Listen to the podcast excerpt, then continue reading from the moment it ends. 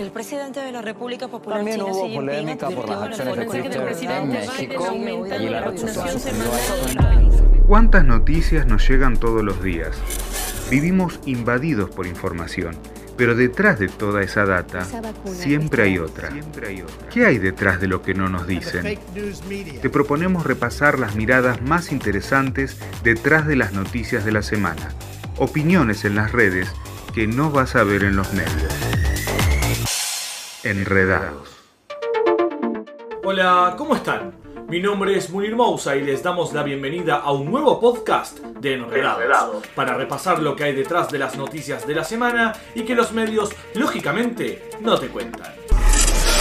Noticia 1. Para iniciar, recordemos lo que pasaba la semana pasada. La semana pasada, el Consejo de Derechos Humanos de la ONU determinó de manera inédita la creación de una comisión de investigación contra Israel luego de la escalada de enfrentamientos en territorio israelí y la franja de Gaza que dejó cerca de 300 muertos. Esta decisión desató la furia del régimen sionista y fueron varios los países que votaron a favor de la investigación.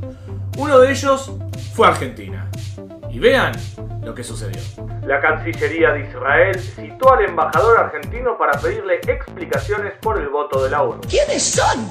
¿Quiénes son? Y eso es lo que nos preguntamos todos. Eso es lo que nos preguntamos todos exactamente.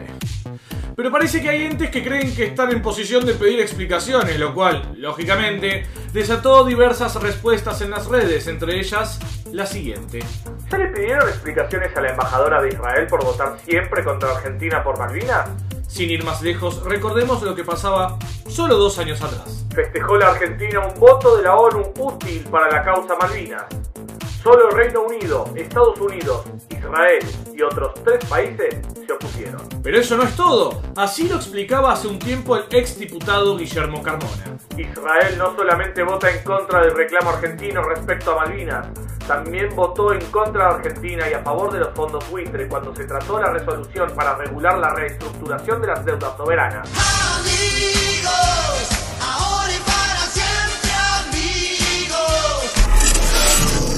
Noticia 2.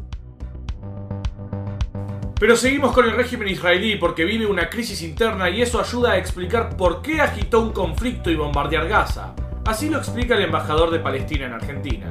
El Estado de Israel tiene una crisis interna. Cuando tienen crisis interna, exportan la crisis hacia afuera, llamando la atención hacia, o desviando la atención hacia un peligro externo. Pero todo parece indicar que agitar el fantasma del enemigo externo no le funcionó mucho al criminal Netanyahu. Sobre Israel tenemos eh, información de último minuto cuando parece acercarse el fin de la era de Benjamín Netanyahu y después de que una coalición de partidos de la oposición eh, parece haber logrado un acuerdo para formar gobierno. Y mientras en las redes sociales algunas personas decían cayó Trump, cayó Netanyahu, como si eso creciera decir algo, no se preocuparon en analizar a quién viene detrás.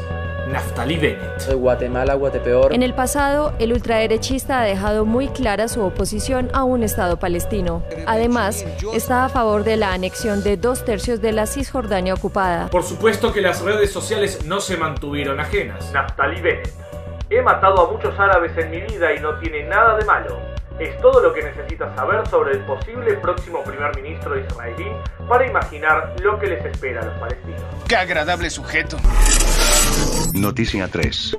Como ustedes saben, la Copa América se tendría que haber jugado en Colombia, pero el país está en llamas a raíz de masivas protestas y una brutal represión policial. Otra opción era Argentina, que estaba atravesando un difícil momento con la pandemia. Así que llegó la solución. La Copa América se va a jugar en Brasil. Sí, oyeron bien, el actual Brasil de Bolsonaro. Total normalidad. Me quedo más tranquilo ahora. Brasil, en el peor momento de su crisis sanitaria. Brasil, en el peor momento de la conmoción interna.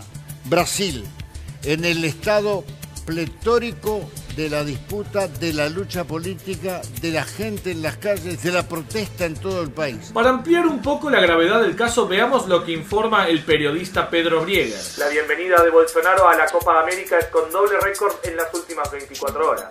95.601 casos y 2.507 muertes. Y una columna de elpaís.com desnuda la obviedad que hay detrás de todo esto. El uso político de la Copa América da oxígeno a Bolsonaro. El historiador Flavio de Campos considera que el campeonato es una distracción ante la pandemia y las recientes crisis del gobierno brasileño. El único compromiso del presidente es con su propia imagen. Oh, resfriadinho.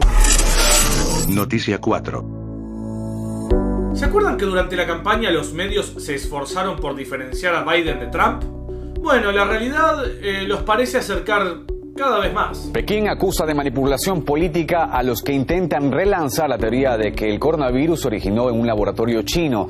Las declaraciones llegan después de que Joe Biden ordenara a las agencias de inteligencia que le presenten un informe al respecto en los próximos tres meses. Pero si estás igual. Lo cierto es que los medios hegemónicos, obviamente, acompañaron esta narrativa de dos formas fomentando que China es responsable. Si la hipótesis de la fuga del laboratorio de Wuhan es cierta, espere un terremoto político.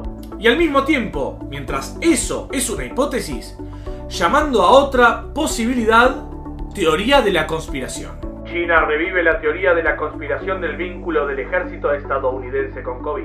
El periodista Ben Norton no lo podría resumir mejor. La razón por la que los medios corporativos occidentales ahora promueven fuertemente la afirmación de fuga de laboratorio chino es porque las agencias de espionaje de Estados Unidos lo quieren. Los medios de comunicación están controlados por la CIA. Los medios manipulan todo el tiempo. Noticia 5. En Colombia, un grupo de observadores internacionales denunció lo que consideraron como una serie de provocaciones y actos de violencia de la fuerza pública en las protestas contra el gobierno. ¿Qué gobierno? El de la brutal dictadura de Maduro. No, no, señores, el de la ejemplar democracia de Colombia. Pero atención porque Iván Duque habló al respecto. Existe la posibilidad y se han presentado casos de abuso de autoridad. Claro que se han presentado, pero se investigan, se sancionan y no muestran una tendencia de carácter sistemático. Es mentira, es mentira. ¿No hay tendencia de carácter sistemático? Bueno, atención, porque Naciones Unidas le respondió a Duque ya desde el pasado. Veamos.